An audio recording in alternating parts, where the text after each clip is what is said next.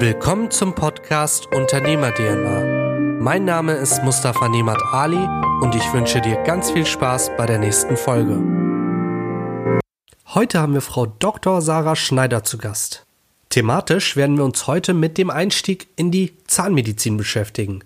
Außerdem werden wir erfahren, was die Berufspolitik mit der Zahnmedizin am Beispiel von Frau Dr. Schneider zu tun hat. In dieser Folge lernst du, warum Absagen nicht bedeuten, dass eine Sache zu Ende ist, warum du dir jedes Mal jemanden suchen solltest, der dich an die Hand nimmt, wenn du nicht weiterkommst, wieso Austausch wieder mal in allen Bereichen unheimlich wichtig ist und wieso du anderen zeigen musst, was du machst, damit du Netzwerkpartner findest, die dich dann in Zukunft unterstützen können. Am Ende dieser Folge erfährst du dann, wieso Organisation so unheimlich wichtig ist und du unbedingt strukturiert sein musst, um deine Pläne dann umzusetzen. Vorab aber noch etwas in eigener Sache. Diesen Podcast gibt es nur, weil wir bestimmte unternehmerische Dinge einfach nach außen hin tragen wollen und dadurch mehr Menschen erreichen wollen. Tu uns und vor allem dir einen Riesengefallen und teile diese Folge mit Freunden und Bekannten und mache einfach auf bestimmte Inhalte in diesem Podcast aufmerksam. Aber jetzt wünsche ich dir ganz viel Spaß bei der ersten Folge. Hallo und herzlich willkommen zur heutigen Folge. Wir haben ja schon erwähnt, dass wir einfach mal ein bisschen links und rechts auch mal schauen und heute haben wir Sarah Schneider dabei. Ähm, Sarah habe ich tatsächlich durch ihren Mann kennengelernt, beziehungsweise den Kontakt vermittelt bekommen. Ich hatte nämlich ihren Mann Daniel angefragt und ähm, wollte ihn eigentlich interviewen und dann meinte er, ja, gerade passt es noch nicht ganz, aber schreib doch mal Sarah an. Das habe ich dann gemacht und heute sitzen Sarah und ich zusammen. Sarah, vielleicht stellst du dich mal ganz kurz vor und sagst, wer du bist und was du machst. Ja, hallo und äh, vielen Dank für deine Einladung, auch über diesen Umweg. Mein Name ist Sarah Schneider, ich bin Oralchirurgin in Rostock, ähm, bin verheiratet mit Dani Schneider und habe einen Sohn, der ist dreieinhalb Jahre alt. Mhm. Gut, ja. Ähm, was machst du beruflich? Was beschäftigt dich täglich? Ja, also ich bin wie gesagt Oralchirurgin. Mhm. Das ist eine ähm, Fachzahnarztausbildung ähm, im Bereich also der Zahnmedizin, eine Spezialisierung, rein chirurgisch tätig. Ich bin in einer ähm, rein MKG, also Mundkiefer-Gesichtschirurgischen mhm. Praxis tätig. Wir ähm, arbeiten also das volle Spektrum ähm, der Chirurgie im Kopf- und Gesichtsbereich ab. Ich bin dann eben eher in der Mundhöhle tätig, okay. ähm, also alles rund um die Weisheitszahnentfernung, Implantate, Wurzelspitzenresektion. Also alles das, was man eigentlich gar nicht so gerne äh, hören möchte, dafür bin ich zuständig. Genau, das ist mein Alltag.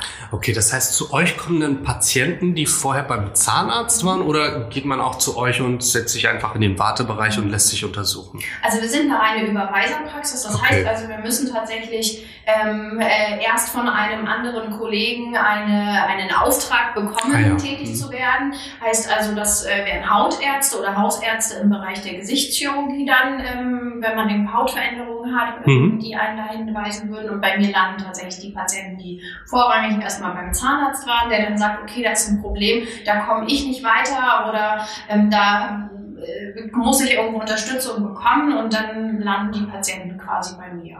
Okay, sehr interessant, cool. Ähm, hol uns vielleicht mal einfach mal ab und äh, sag uns mal, wie du überhaupt dazu gekommen bist, in diese Richtung zu gehen. Mhm. War das schon ein Kindheitswunsch oder wie ist diese Entwicklung entstanden? Ja, tatsächlich ähm, die Anekdote, die es dazu gibt, weshalb die Zahnmedizin bei mir auf den Schirm kam. Ich war irgendwann als Kind selbst natürlich beim Zahnarzt okay. und fand das tatsächlich relativ doof, wie man mhm. sich vorstellen kann. So richtig toll findet man das ja in der Regel nicht. Und dann habe ich gesagt, nee, also dafür räche ich mich irgendwann. Ich werde Zahnarzt. Das ist natürlich totaler Quatsch. Ich bin total nett und lieb und räche mich an niemandem. Ähm, habe mich aber tatsächlich von diesem Zeitpunkt an ziemlich für Medizin interessiert mhm. und habe eigentlich auch die gesamte Schullaufbahn darüber immer nachgedacht, habe danach tatsächlich sogar angefangen, meine Kurse zu wählen. Das klar war irgendwie, äh, die Naturwissenschaften müssen da irgendwie auf meinem Plan sein und ähm, ja, habe dann letzten Endes überlegt, ist es so wirklich diese gesamte große Medizin in mhm. Anführungsstrichen mhm. oder ist es eher ein Teilgebiet, ein ähm, kleineres, überschaubares, mit dem man sich dann irgendwie beschäftigen kann. Habe da auch tatsächlich schon dann ähm, in der Abiturzeit so ein paar paar Praktika freiwillig absolviert in der Klinik mhm.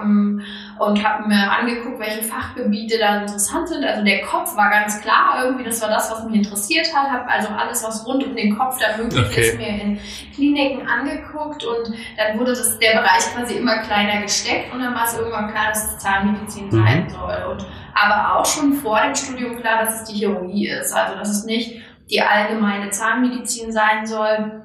Das habe ich dann letzten Endes ähm, auch in einem Praktikum bei meiner Zahnärztin lange mhm. Zeit ähm, mir angeschaut habe erstmal keine Absage fürs Studium bekommen, okay. tatsächlich, und ähm, habe dann gedacht, okay, ich muss meine Zeit irgendwie sinnvoll überbrücken, habe dann einfach so einen, so einen Job quasi, so einen Nebenjob bei ihr angenommen und habe da so ein bisschen als Zahnarzthelferin Ersatz äh, gearbeitet. Die hatte damals, wie es auch jetzt immer noch ist, äh, Fachkräftemangel hoch 10 und da passte ich ganz gut ins äh, Konzept und das dann ja. habe ich mir das halt auch aus dieser Perspektive so ein bisschen angeguckt. Das war für mich halt nett, um zu wissen, was passiert da eigentlich, also um letzten Endes dann auch im Studium nicht nur dieses, dieses mhm. Theoretische zu sehen, sondern ich wusste quasi immer schon, was da tatsächlich dann auch von umgesetzt wird. Und so war dann für mich auch klar, okay, dieses ähm, nur Füllungen und äh, Zahnersatz und solche Geschichten, das ist nichts, was mich jetzt auf Dauer wahrscheinlich mhm. erfüllen wird sondern es ist dann eher das Blutige, das mir Spaß gemacht hat. Okay. Und, äh, so ist das auch geblieben. Auch das ganze Studium mhm. über habe ich in äh, den äh, Semesterferien auch Formulaturen dann in der Klinik auch absolviert und so, um mich da eigentlich immer schon in diese Richtung so ein bisschen weiterzubilden. Das war sehr stark. auf dem Plan. Vor allem auch der Punkt, dass du sagst, okay, ähm, ich habe jetzt eine Absage bekommen. Viele mhm. sagen, okay, gut, vielleicht ist es doch nicht das Richtige mhm. oder ich mhm. schaue, dass ich was anderes mache. Ja. Und da wirklich reinzugehen und zu sagen, gut, ich nutze die Zeit sinnvoll und mache mhm. unter Umständen etwas, was schon irgendwas mit der mit dem Studium zu tun hat ja. und ähm, mich da vorbereite. Sehr, sehr cool. Ja. Ähm, dann hast du dein Studium gemacht. Mhm. Ähm, dein Studium war dann am Ende durch. Mhm. Und wie ging es dann weiter? Also Voraussetzung ist quasi erstmal, dass man trotzdem ein allgemeinzahnärztliches Jahr absolviert, mhm. was ich auch absolut für sinnvoll halte, ähm, dass ich natürlich die gesamte Zahnmedizin durchlaufe. Das ist klar, dass man, äh, auch wenn man in der Überweiserpraxis arbeitet, also das Beispiel ist zum Beispiel die, die Implantate. Ne? Ja. Also ich setze meinetwegen irgendwo Implantate, die muss der Zahnarzt aber auch, Entschuldigung, versorgen können. Ja. Ich muss verstehen, was der da für ein Konzept hinter hat. Oder letzten Endes ist das in eine Arbeit, die Hand in Hand funktioniert. Mhm. Und deswegen ist es schon auch wichtig, dass man dieses allgemeinzahnärztliche Jahr absolviert. Na klar, das stimmt die Basisarbeit sozusagen zu begreifen. Mhm. Das ist aber letzten Endes auch eine Sache, die Voraussetzung ist, einfach um eine kassenzahnärztliche Zulassung zu bekommen. Also mhm. um überhaupt über die Krankenkassen abrechnen zu dürfen, muss man dieses allgemeinzahnärztliche Jahr eben absolvieren. Das habe ich in der Zahnarztpraxis in Rostock gemacht und ähm, auch da war dann quasi aber immer klar, es wird quasi nur für mich eine mhm. Zwischenstation sein habe dann immer Ausschau gehalten, wo man diese ähm, Weiterbildungszeit für den Fachzahnarzt absolvieren kann. Wo hab, findet man so eine Weiterbildung, wenn man sich mit sowas beschäftigen will? Also das findet man letzten Endes über die Zahnärztekammern äh, ah, ja. der jeweiligen Bundesländer. Gibt es so eine Liste an weiterbildungsberechtigten mhm. Praxen oder Kliniken. Es ist letzten Endes auch verpflichtend, dass man ähm, ein, ein äh, Jahr in der Klinik absolviert. Okay. Aber da gibt es auch so ein paar ähm, Schlupflöcher, sage ich mal. Mhm. Das ist auch nichts, was in Stein gemeißelt gewährleistet ist, wenn die Praxis ein sehr hohes OP-Spektrum aufweist, dass der komplette OP-Katalog abgearbeitet werden kann, dann kann man solche Zeiten verkürzen oder sogar auch ähm, darauf ganz verzichten. Ah, ja, okay. Das ist aber tatsächlich alles Bundesländer-Sache. Mhm. Ne? Also es ist wirklich eine komplett äh, länderspezifische Regelung. Also manche Bundesländer bieten zum Beispiel so ein berufsbegleitendes Curriculum an, in dem mhm. man dann theoretisch diese Defizite, die man dann vielleicht in der Praxis nicht vermittelt werden, werden können, also Tumorchirurgie zum Beispiel oder große Brüche des Gesichtes, sowas kann man ja in der Praxis nicht äh, bearbeiten. Ne? Sowas wäre dann in der Klinik nur möglich. Die versuchen das dann zumindest auf einem theoretischen Hintergrund mhm. zu vermitteln, um dieses Klinikjahr zu ersetzen, weil das eben Plätze sind, die nicht so ähm, rar gesät sind, also okay. letzten Endes, wie es eben klar ist, wenn man weiß, es ist eine Sache, die nur ein Jahr, da wird ein Mitarbeiter nur ein Jahr sein, mhm. diese Plätze vergeben sie natürlich nicht so gerne, sondern lieber an langfristige Mitarbeiter. Ne? Also, dass diese ähm, Positionen relativ schwierig zu bekommen sind. Ähm, deswegen habe ich es jetzt also erstmal dann auf dem Weg einer Praxis äh, versucht, weil für mich auch klar war, das soll auch irgendwo immer so die, die Richtung sein. Mhm. Ich habe keine Klinikkarriere angestrebt, sondern schon auch eher eine, äh, eine Praxis immer gesehen. Ähm, und ja, dann habe ich eben eine Praxis gefunden, mhm. ähm, wie das eben immer so ist, vom Hören sagen und der hat den und ne, also es war alles, wie es im Leben ist, äh, immer über Beziehungen gelaufen. Meine Freundin hatte da äh, einen Kontakt, die hat gesagt, ich habe eine Freundin, die ist total blutrünstig, in Anführungsstrichen, die lebt für die Chirurgie, die will nichts anderes machen. Ähm, kommt doch da mal irgendwie mhm. zusammen. Ne? Und so war es dann letzten Endes auch. Und ja, da habe ich dann meine Weiterbildungszeit absolviert hätte die auch komplett dort machen können, weil auch dort tatsächlich kleinere Gesichtsbrüche und auch mhm. kleinere äh, Tumoren behandelt wurden, also sehr hohes OP-Spektrum äh, dort gelaufen ist.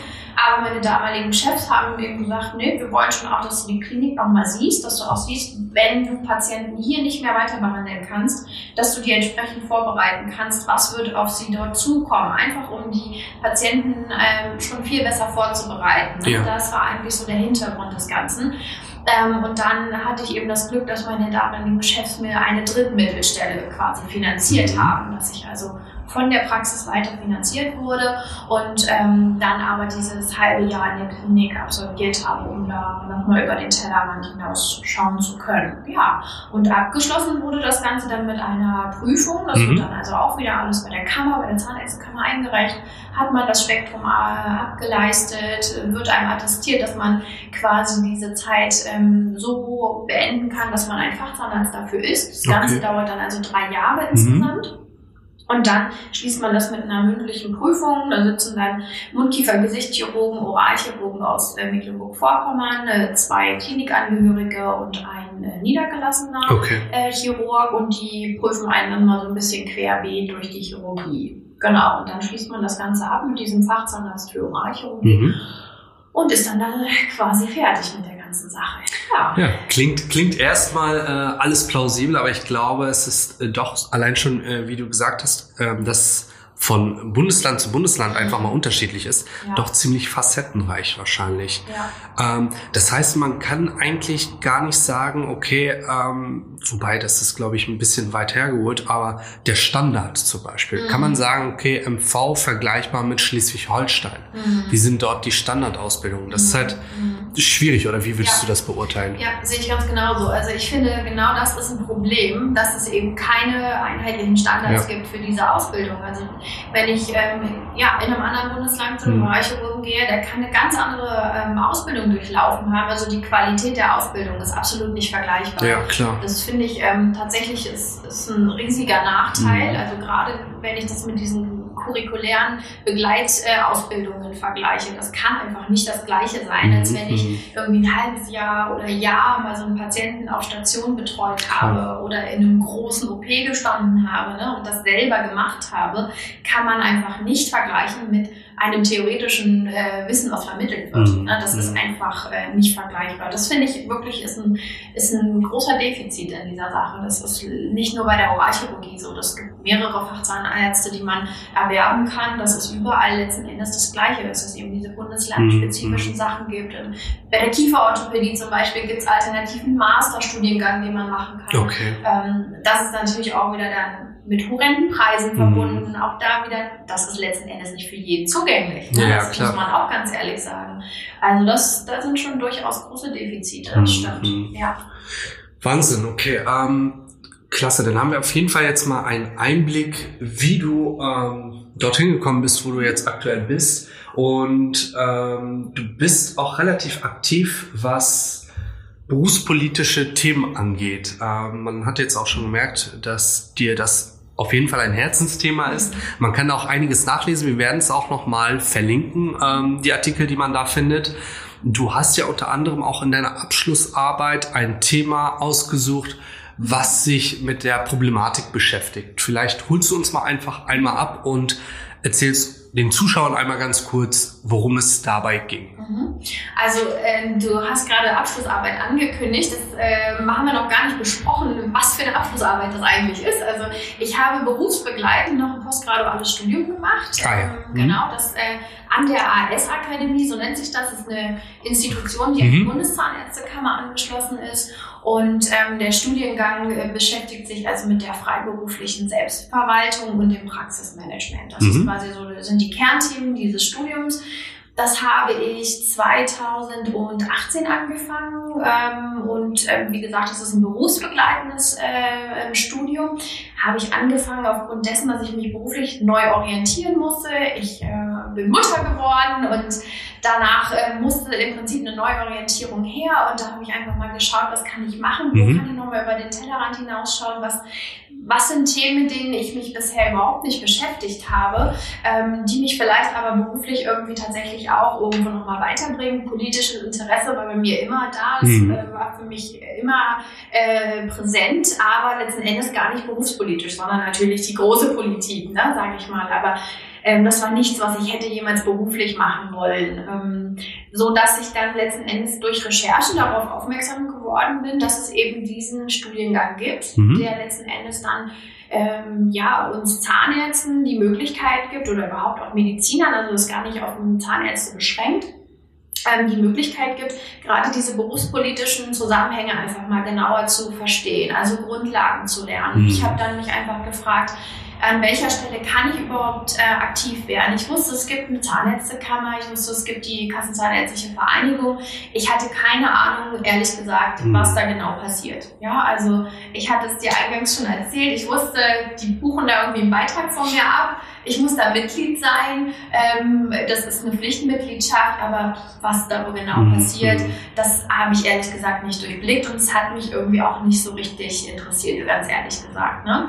Das war irgendwie eine Sache, das haben die selbstständigen Zahnärzte dann irgendwie eher als Thema, aber als Angestellte betrifft einen das relativ wenig. Und ja, da habe ich dann letzten Endes einfach mal angefangen zu schauen, was, was sind da eigentlich so die Themen oder wie kann man da überhaupt selber ähm, aktiv werden. Mhm. Habe mich tatsächlich dann auch ganz initiativ an den Vorstand der Zahnärztekammer gewandt und habe gesagt, naja, ich habe hier gefunden, es gibt so einen Studiengang, der interessiert mich tatsächlich. Gibt es da Unterstützung von eurer Seite, dass ihr da auch ähm, politischen Nachwuchs Mhm. irgendwo unterstützt, diesen Weg zu gehen? Und letzten Endes, ähm, ganz doof gesagt, habe ich jemanden auch gesucht, der mich so ein bisschen an die Hand nimmt Klar, und mich natürlich. führt. Ne? Weil, wie aus meiner Umgebung gab es da überhaupt niemanden, der da irgendwie aktiv war und ich selbst eben auch nicht.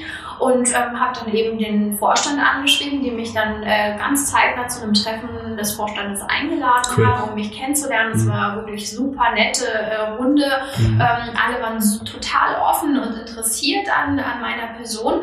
Ähm, ich hatte kurz zuvor, weil eben das auch so ein Thema in meinem Privatleben oder auch Berufsleben mehr oder weniger war, eben wegen dieser Neuorientierung beruflich, dass ich da so ein paar Stolpersteine eben hatte, äh, Mhm. als, als gerade frisch ge ja, geborene Mutter sozusagen, auch weiter berufstätig ähm, ja, sein zu wollen, dass es da einfach so ein paar Fallstricke gab, mit denen ich konfrontiert war und ähm, vielleicht einfach auch so ein paar Ungerechtigkeiten, wie ich empfand und letzten Endes auch da immer ähm, Unterstützung gesucht habe oder einfach Leute gesucht habe, die ähnliche Erfahrungen gemacht haben und bin dann zu einem ähm, Berufsverband gekommen für Zahnärztinnen, Dentista e.V., mittlerweile VDZR Dentista, also Verband der Zahnärztinnen äh, Dentista und ähm, habe da ganz viel Rat gefunden, Mhm. ganz viel, ganz viel Informationen zu dem Thema ähm, und ähm, habe mich da also zum ersten Mal wirklich irgendwie verstanden gefühlt, beziehungsweise irgendwie habe da das Gefühl gehabt, da sitzen Leute, die haben Ahnung davon der Materie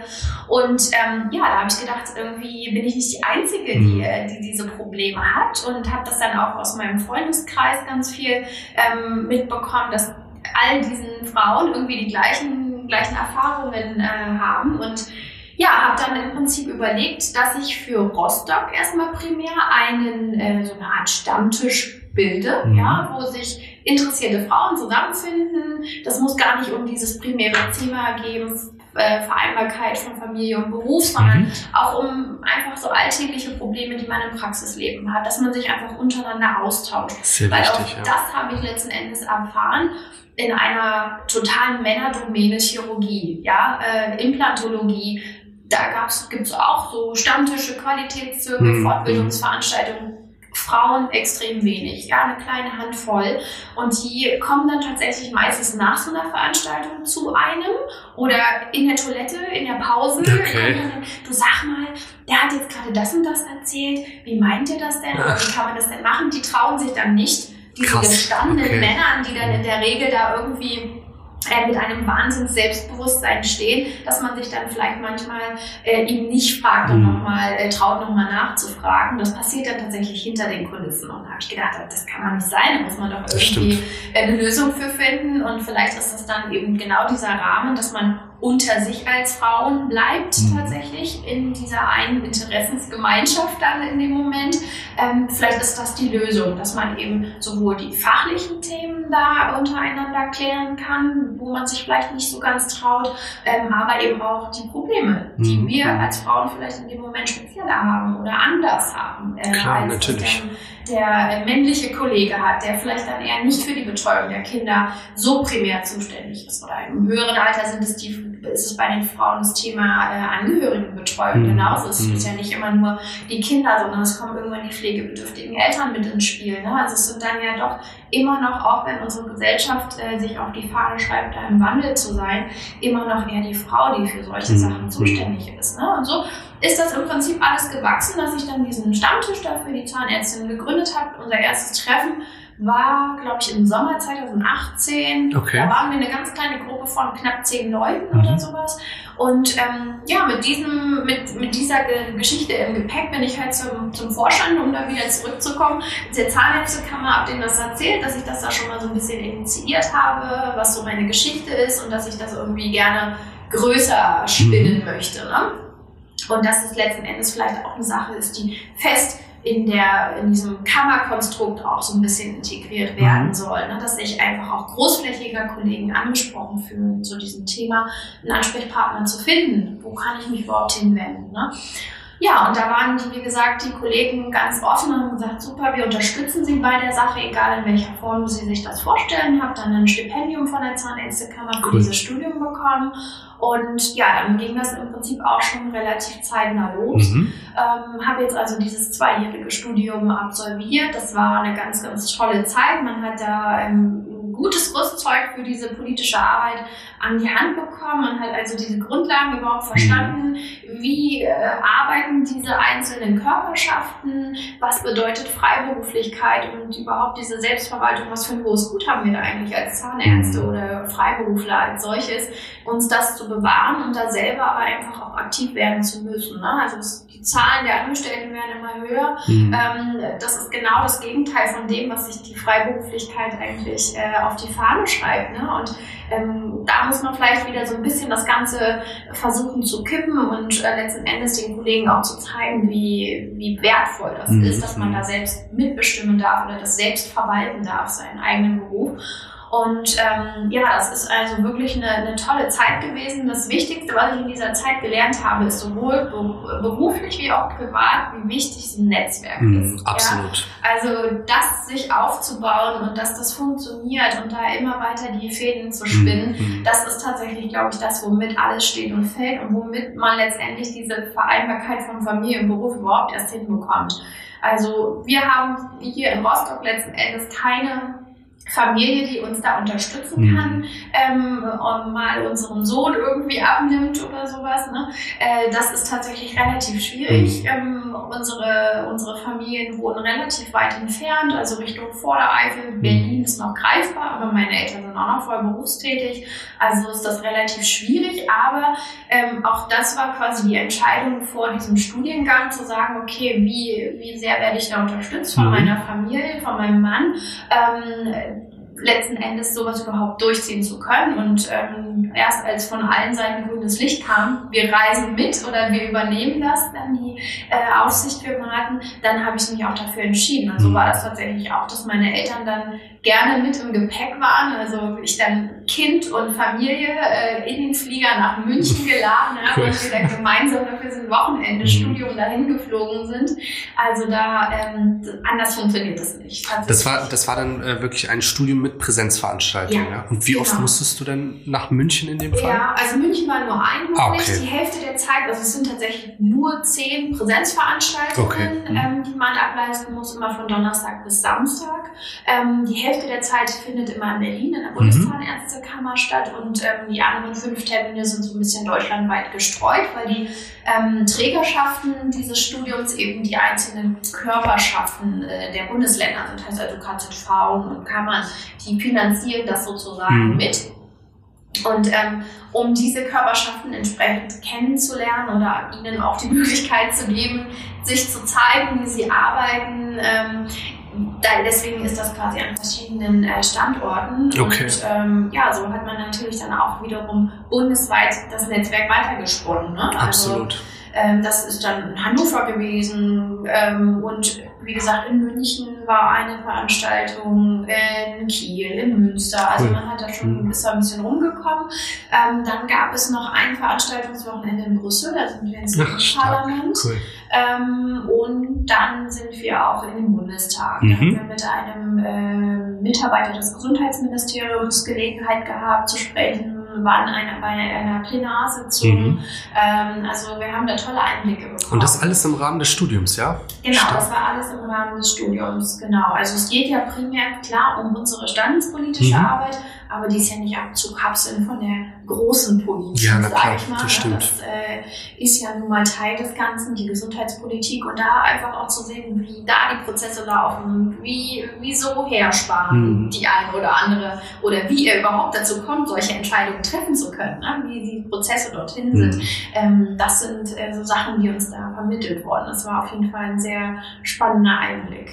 Finde ich unheimlich wichtig, vor allem, äh, weil es wirklich Themen sind, die jetzt auf den ersten Blick natürlich äh, sagt man, okay, das ist jetzt nur ein elitärer Bereich, damit habe ich als Normalo mhm. nichts zu tun.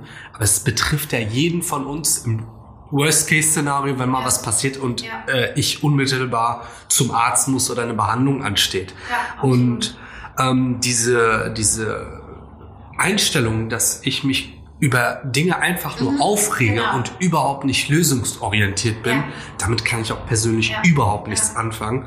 Und man merkt das ganz cool von deinen Erzählungen her, du hast halt ähm, gestartet, hattest eine Vision, eine Idee, hast geschaut, okay, gut, in meinem Umfeld habe ich jetzt vielleicht nicht die Leute, die mich da zwingend unterstützen können und mhm. frage einfach jemanden oder eine Einrichtung, die dafür prädestiniert ist. Ja. Was ja auch schon viele gar nicht machen. Mhm. Kopf in Sand stecken und ähm, schauen, dass irgendwie es irgendwann mal wieder hell wird.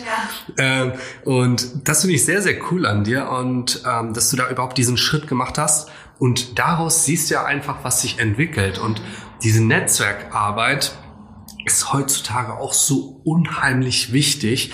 Ähm, viele Leute sagen auch, gut, äh, was, also vor allem in unserer Branche, was hast du davon, äh, dich zu vernetzen, wenn du nicht sofort äh, was davon hast? Und das ist halt überhaupt nicht weit genug gedacht.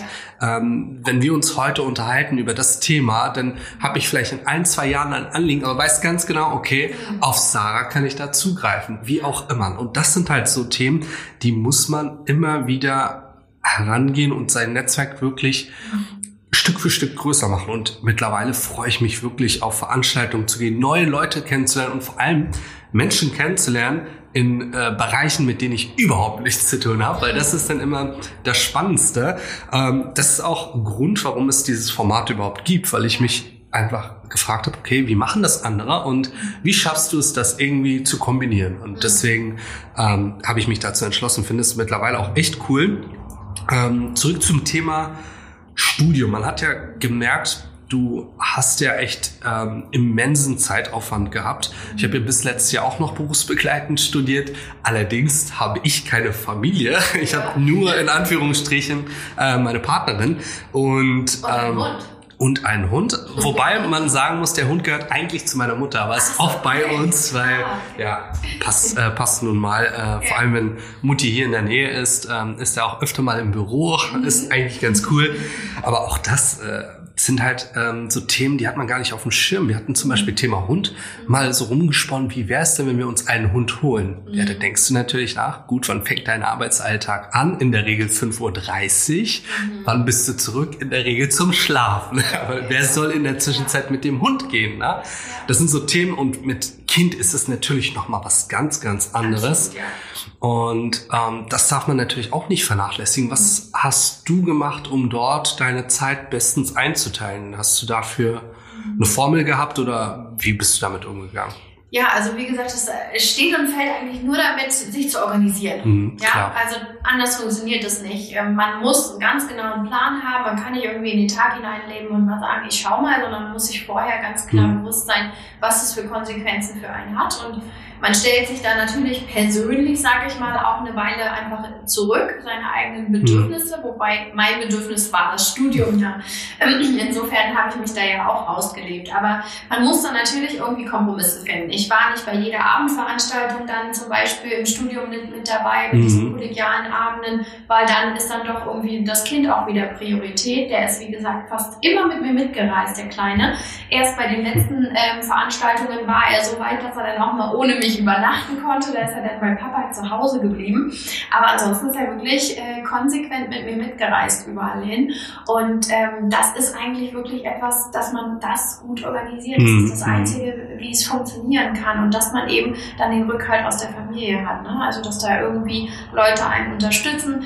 Da, das war auch was, worüber ich natürlich in erster Linie auch mit meinem Mann reden musste, ne? dass der äh, mir da grünes Licht gibt. Er war ja nun selber oder ist selber auch ähm, ja, Chirurg und sehr äh, eingebunden im äh, Berufsleben, dass er dann sagt, okay, das bisschen Freizeit, was ich habe, das äh, organisieren wir dann auch noch, dass mhm. du diesen Weg gehen kannst. Ähm, denn letzten Endes nur mit diesem Studium alleine ist es ja jetzt auch nicht getan. Ne? Da, da soll es ja auch irgendwo weitergehen. Das Engagement geht weiter. Das ist in der Regel eine ehrenamtliche Arbeit, mhm. die man da mhm. führt. Ähm, auch das muss man dann einfach auch klar zu Hause dann abklären, dass man diese wenige Freizeit, die man dann gemeinsam hat, auch für solche Themen für mich persönlich eine Herzensangelegenheit mhm. tatsächlich, äh, dass man das dann auch dafür nutzen darf, muss man klar, ja ganz natürlich. klar sagen. Ne? Und dann müssen alle mit an einem Strang ziehen. Na, also letzten Endes eine Geheimformel gibt es da, glaube ich, nicht für. Man muss das wollen. Das ist auf jeden Fall etwas, was mich zeit, äh, zeitweise auch an meine Grenzen gebracht hat. Mhm. Das will ich gar nicht äh, schönreden oder irgendwelche Illusionen hier wecken, dass das alles easy peasy nebenbei läuft. Das ist nicht so. Ähm, das muss auch mit dem Arbeitgeber letzten Endes natürlich auch abgestimmt werden. Ich habe da auch einen großen Rückhalt von, von meinem Arbeitgeber gehabt, zu sagen, mhm. okay, ähm, wir geben dir da die Freiräume, dahingehend zu arbeiten und ähm, dir da auch frei zu nehmen dann an diesen Tagen, wo ich äh, irgendwo dann für dieses Studium weg musste musste. Also da äh, muss das natürlich alles äh, gut Hand in Hand laufen. Ne? Und ähm, man muss dann aber auch irgendwo für sich wiederum einen Ausgleich schaffen, weil das natürlich, natürlich einfach, das stimmt. du weißt es selber, ne? stressig, man ist irgendwie wie in einem Hamsterrad mhm. den ganzen Tag, dass man da selber nicht ganz auf der Strecke bleibt tatsächlich. Absolut. Ja, Zeitstruktur unheimlich wichtig, ja. da gebe ich dir recht, das ja. stimmt. Und äh, wenn du einfach so von Tag zu Tag dahin lebst und sagst, okay, das wird schon, dann fällt dir ähm, früher oder später irgendwas auf, was du nicht mitgenommen hast und mhm. dann ist das Ganze zum Scheitern verurteilt. Wenn dir der Podcast gefallen hat, vernetz dich auf Instagram und Facebook mit mir, folg mir auf Spotify und lass mir gerne eine 5-Sterne-Bewertung auf iTunes da, damit noch mehr Leute diesen Podcast hören.